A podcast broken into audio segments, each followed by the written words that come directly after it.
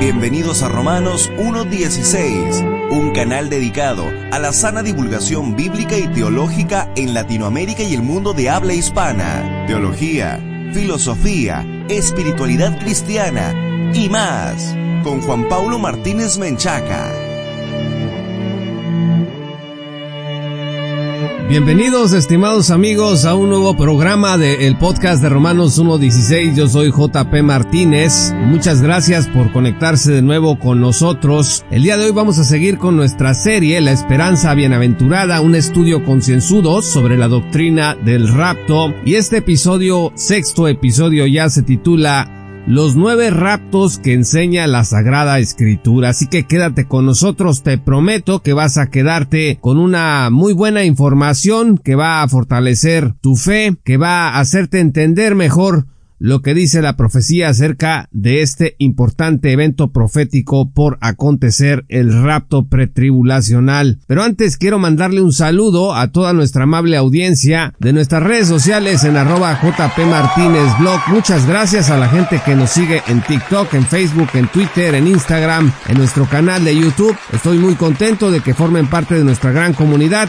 Y te quiero invitar a que te unas en Patreon, a que des un paso más y te unas hombro con hombro con nosotros en esta tarea de divulgación bíblica y teológica para la gloria de Dios. Así que entra a www.patreon.com diagonal J. Paulo Martínez y únete el día de hoy. Tenemos una serie de videos exclusivos que te van a equipar mejor para enfrentar los desafíos que presenta la posmodernidad. Además, de otros muchos recursos entre libros para Kindle, artículos y programas especiales. A menudo los críticos del rato pretribulacional traen un cotorreo en donde dicen que no hay un solo lugar en la Biblia en donde se hable de tal evento. Dicen que la Biblia solo habla de un arrebatamiento que ha de acontecer al mismo tiempo que la segunda venida de Cristo. En este episodio vamos a revisar la importante cantidad de raptos de los cuales trata la escritura, particularmente dos raptos en el Antiguo Testamento y siete raptos en el Nuevo Testamento. Yo, usted bien, agarre la onda, nueve raptos en total.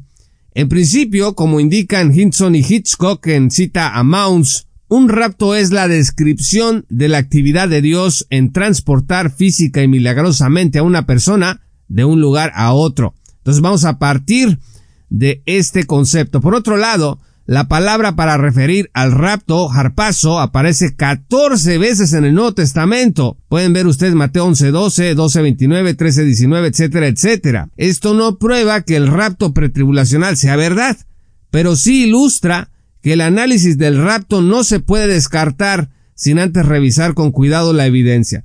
Así que es lo que vamos a hacer, vamos a revisar la escritura. Primer rapto, el rapto de es mencionado seis veces en Génesis, una vez en el Antiguo Testamento, en Primera de Crónicas 1, versículo 3, y tres veces en el Nuevo Testamento, Lucas 3.37, Hebreos 11.5 y Judas 14. Enoch fue hijo de Jared según Génesis 5, versículo 18, y se convirtió después en el padre de Matusalén cuando tenía 65 años. Vean ustedes Génesis 5 versículos 21 al 22. Enoch vivió sobre la tierra 365 años y luego Génesis 5 versículo 24 dice, y Enoch anduvo con Dios y desapareció porque Dios se lo llevó. Sí, Señor, dice, y Enoch anduvo con Dios y desapareció porque Dios se lo llevó. A ver, de acuerdo con el académico luterano H.C. Leupold, desapareció en Enú significa que fue trasladado. O sea, no murió, sino que Dios se lo llevó. Una expresión que también es usada en relación al profeta Elías en Segunda de Reyes 2 versículos 3 al 5. El teólogo reformado G. Alders indica que este pasaje nos dice que Enoch fue removido de esta tierra para ser traído a la presencia de Dios. Por eso fíjese lo que dice Hebreos 11 versículo 5. Por la fe, Enoch fue trasladado al cielo para que no viera muerte, y no fue hallado porque Dios lo trasladó, porque antes de ser trasladado recibió testimonio de haber agradado a Dios. Les estoy leyendo de la Nueva Biblia de las Américas, una traducción muy pero muy precisa.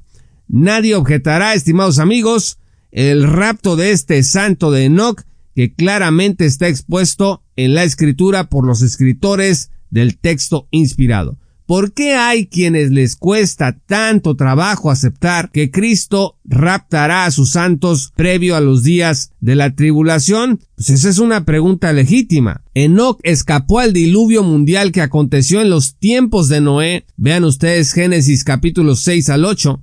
Y del mismo modo que nosotros, la iglesia, escaparemos a la tribulación mundial de la que habló el Señor Jesús y los profetas en la Biblia. Segundo rapto el rapto de Elías. Elías fue un profeta del siglo IX Cristo de la región de Tisbe en Galat, al este del reino del norte de Israel. Elías fue un profeta envuelto en un montón de broncas, de conflictos con Acab y Jezabel, los que reinaban sobre Israel. Y la trifulca alcanzó su punto más intenso en el monte Carmelo, donde Elías se enfrentó a los profetas de Baal 450 y a los profetas de Acera, dice que eran 400 en un despliegue de fuerza donde Dios hizo caer fuego del cielo. Vean ustedes Primera de Reyes capítulo 18 versículos 19 al 39. Jezabel, fiel a su espíritu traicionero y vengativo, buscó matar a Elías ante tal victoria del profeta. O sea, no saben perder. El profeta entonces se fue a refugiar a una cueva y desde allí Dios le encomendó a Elías preparar a Eliseo, dice la escritura en el versículo 19 del capítulo 19 de Primera de Reyes, echando su manto sobre él. Así que durante los siguientes diez años, Elías y Eliseo trabajaron juntos para el Señor, entrenando profetas en Israel y Judá. Vean Segunda de Reyes capítulo 2 versículo 3. Entonces empieza lo mero bueno, para lo que estamos hablando, Segunda de Reyes 2 comienza revelando que el tiempo del rapto de Elías había llegado. Eliseo no concebía que eso fuese a pasar. Quería seguir con su maestro. Siguió a Elías a Betel, a Jericó y a través del río Jordán, en donde Elías partió el agua en dos al golpearla con su manto para que pudiera atravesar por tierra seca. Entonces, fíjense lo que dice Segunda de Reyes 2 versículos 11 al 12. Mientras ellos iban andando y hablando, de pronto apareció un carro de fuego y caballos de fuego que separó a los dos, y Elías subió al cielo en un torbellino. Eliseo lo vio y clamó, Padre mío, Padre mío, los carros de Israel y su gente de a caballo. Y no lo vio más. Entonces tomó sus vestidos y los rasgó en dos pedazos. A ver, estimados amigos, no les estoy leyendo dejados atrás de Tim LaHaye. No, pues esas son ideas alucinaciones que se hicieron populares en una novelucha eh, de la imaginación de un pastor pretribulacional. Aquí les estoy leyendo el segundo libro de Reyes. Fíjese que C.F. Cale y Franz Delich concluyen que al igual que pasó con Enoch, Elías fue tomado por Dios para que no probara la muerte. Elías entendió que su maestro había sido llevado para siempre, por lo que indicó que su búsqueda sería en vano. Vean ustedes Segunda de Reyes 2 versículos 16 al 18. Así también lo van a buscar a usted, querido amigos, y cuando estando en Cristo, y éste viene antes de su muerte, pues usted se ha raptado junto con la iglesia, y ya no pueda ser hallado sobre la tierra. Así van a decir de usted, no, pues, sabes, ni lo busques porque no lo vas a encontrar. Hinson y Hitchcock dicen que Elías fue raptado, pero no tanto para evitar un juicio terrenal como parece ser el caso de Enoch, sino para recibir una recompensa por su servicio a Dios, lo cual es otro de los propósitos del rapto pretribulacional del que habla el Nuevo Testamento. Estimados amigos, en el siguiente programa continuaremos con este importante tema de los nueve raptos que enseña la Sagrada Escritura. Los invito a que visiten nuestras redes sociales en arroba JP Martínez Blog. Nos encuentran así en Instagram, en TikTok, en Facebook, en Twitter, así que no duden en seguirnos, únanse como patrocinadores en www.patreon.com diagonal J. Paulo Martínez y accedan a contenido exclusivo para que pueda seguir este ministerio radial adelante gracias al apoyo de los patrocinadores. Yo soy Juan Paulo de el podcast de Romanos 1.16. Muchas gracias y que el Señor los bendiga hasta que volvamos a encontrarnos. Esto fue Romanos 1.16 con Juan Paulo Martínez Menchaca. Únete como patrocinador y apoya la sana divulgación bíblica y teológica en América Latina. Romanos 1.16. Todos los derechos quedan reservados.